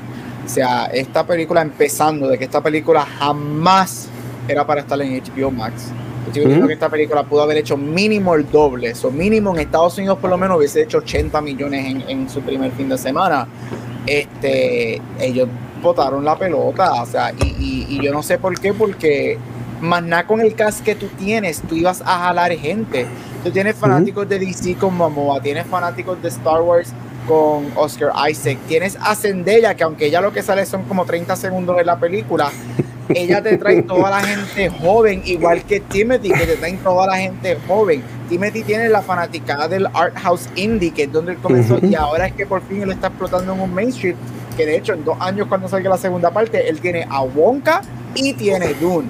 Este, Tiene los fanáticos de horror con Jessica con Ferguson, que nos encantó Doctor Sleep, que es una de las películas más underrated del horror que ha salido en la última década. Que también es de Warner. Exacto, tienes a Batista, que también es del MCU, que también te iba a traer gente. Tiene gente que te, te, ¡No! Te trae gente, a- lo odio o no, te trae gente. Él es Drax y él se la come como Drax. Tienes a Denis Villeneuve, que es un actor, que es un director que es establecido, que él botó la pelota con Arrival, botó de buena manera, botó la pelota con Arrival, botó la pelota con Blade Runner. Mira, Warner, despierta mano, esto pudo haber sido, ojalá tenga un, lo que se conoce como el Snowball Effect, y siga Ujú. creciendo. Pero esta película off the gate era para que ya explotara, hubiese explotado de una manera más. Me gusta que este fin de semana y en lo que va de semana la película tiene un buen word of mouth. Sí. Está creciendo y eso es bueno. Este, hay muchas películas que se sostienen de eso y yo creo que Dune va a ser eso. Este, obviamente sabemos que Dune como tal, el libro, el primero, son dos películas en la segunda parte y ahí concluye el primer libro. También sabemos que Villeneuve dijo que está interesado en hacer Messiah, que es la continuación en el segundo libro. Este, Messiah, yo sí pudiese ver Messiah como una película larga en vez de dos, ya que hay un mundo establecido con esta, así que pudiese ver Messiah este, como una. Este, me fui hablando del marketing y se olvidó cuál era la pregunta. No, de que si te entiendes que fue que la gente la, le, le- la entendió, no la entendió, si Ah, le gustó, no le Sí, gustó. se hizo difícil de digerir. Yo uso Ajá. mucho, a mí lo menciono aquí, especialmente cuando hablamos de horror, yo uso mucho el barómetro llamado My Mother. Mami estuvo aquí conmigo en Arizona este, cuando salió la película. Mami no es una, peli una persona de ver horror, sci-fi. Mami es como que straight up dramas, period pieces y whatever. Pero se ve con nosotros para el cine para verla. Este, y, y yo la uso mucho, eh, la uso a ella como el barómetro de, de muchas de estas cosas, especialmente del genre. A mi mamá le gustó muchísimo. Una persona que no le gusta Star Wars, una persona que odia Star Wars, una persona que nunca ni ha visto Lord of the Rings porque no puede pasar ni la primera media hora de la primera parte, porque no es su género. Y ella me dijo, esta película a mí me gustó. Y, y yo creo que en partes, yo diría que sí y no. Yo encuentro que es una película, y yo me atrevería a decir que Villeneuve hizo esto a propósito, es una película que te va a hacer regresar a ella y darle play varias veces. Mm. Porque yo creo que está diseñada de esa manera. Yo creo que la primer viewing es, es, es el slap on your face de lo épica que es la película. Y luego los subsequent views este, es el entender la historia, el entender los personajes, en el, el entender lo- las visiones que él está teniendo. Yo creo que es una película que a propósito está hecha para ser rewatchable, para poder entenderla y más ahora que sabemos que la segunda parte viene. Yo sí pienso que hay mucha gente que quizá were turned off, que no sabía que venía, si no, porque no habían anunciado una segunda parte y yo espero que eso ahora lo ayude mucho. Pero sigo diciendo que el, el Day and Date, eso está en HBO Max, eso obviamente ha afectado a todas las películas, pero afectó a esta película y por lo menos recuperó el budget, que eso es lo importante. Este, gracias Ya, al ya duplicó, ya duplicó. gracias al box office internacional, pero yo diría que 50-50, yo creo que sí, que es fácil de dirigir, pero yo, digerir, pero yo también pienso que es una película que está a propósito hecha para que tú la veas varias veces. Mira, yo sé que ya yo, ya yo comenté, pero quería decir que cuando yo la vi en el cine, ha sido la vez que más lleno yo he visto el cine. Uh. Además de cuando he ido a premiers que pues, pues, por la de la cuido, que fue un montón de gente. Pero de estar yo pagando, yendo al cine pagando, y, eso que la película este no fue por la noche, que no fue como la primera tanda, la película. Yo fui a la tanda del viernes pasado, y, y, y el cine estaba full. En Carolina. So, que, que, yo, entiendo que eso. Y mira, ¿sabes qué? Cuando esta película la atrasaron en tiempos de pandemia, ¿qué cabrón hubiese estado que el cast tuviese leído el libro por internet? Hacer un evento de como que, ah, ¿quieres conocer Doom? Que ellos leyeran parte de los libros, algo así, por, como hicieron con Harry Potter, que par de actores estaban leyendo los libros, ¿sabes? Como que es que de nuevo, nada, Warner, voy a ti para que lo hagan mejor para la próxima. Corillo, yo quería decirle algo a todo el mundo antes de terminar el programa y es que sí, Dune ha sido como quien dice quien ha influenciado a un sinnúmero de contenido que tú has visto, Star Wars. ya sea Star Wars, Game of Thrones, hasta Star Trek en la parte de las misiones eh, ecológicas, ecológicas, sociales. Gente, si tú tienes una confusión y esto es para futuras películas o whatever que venga de Dune, Paul no es un Luke, Paul es más un Anakin, así que beware, beware. ¡Eh, a diablo! Corillo, recomendamos. ¡Eh, a diablo! Sí, vaya a verlo, por favor, Oh, al cine. 100%. Y con, y, y con los puestos. Este. Pues brutal. Pues nada, Corillo, para ya yendo entonces, comenzando con, con nuestra. iba a decir que era la. ¿Cómo es que se llaman las la, la, las brujas estas que son bien poderosas? La Bene Bueno, Gesserit. la Bene Gesserit, Esa. o si me puedes decir una Reverend Mother. so. Pues la Reverend Mother. Pues esa, esa es la que le pone la mano en la cajita a, a este, ¿verdad? ¿O no? Es-. Exactamente. Pues esa, pues la Reverend Moner, vale, ¿dónde te pueden conseguir a, a ti? Corillo, me consiguen Instagram y Facebook como Vanesti. Dame like, dame share y como siempre le digo, envíame besos. Dale ahí, Vanetti. Dímelo, Chizo. Me consigues con Mar Centeno en Onda Neda, donde quieras que escuches podcast, a mí en Chizo Comic en Instagram y Facebook. Eh, ahí tengo el el enlace de la tienda de camisetas Chizo Fashion. Y en Soy Chizo Comic en Instagram, ya se está acabando Halloween, estoy terminando el Chizo Win para que siga los artes diarios de Halloween. Brutal. Dímelo, Gabucho. Back to the Movies Beyond the Force, aquí en Cultura, otro podcast llamado Preview Podcast y en todos los social media como Capucho. El bailecito. Corillo, ahí me consiguen como el Watcher en cualquier red social. Y recuerden que este, todo este contenido lo pueden conseguir en cualquier proveedor de podcast que hará hasta en Facebook puedes escuchar el podcast. Algo que, por lo menos ahí me salió para ponerlo ayer, que no está disponible hace tiempo. Gabriel, para escribir el podcast, checate a ver si te deja hacerlo. Pero desde ayer por la noche puedes escuchar en Facebook todos nuestros podcasts. El, el- puedes ver también el video en Facebook, en YouTube, pero donde único nos consiguen en vivo es acá en Twitch. Esta semana grabamos cuatro podcasts. Grabamos el martes el episodio de Scream, que ha tenido muy buen feedback, y el de Psycho, que era el sábado. Eh, grabamos ayer un preámbulo a First Attack con Mono, que estuvo con nosotros desde buscando dónde grabar en el Hotel Alof, que estuvo súper cómico eso.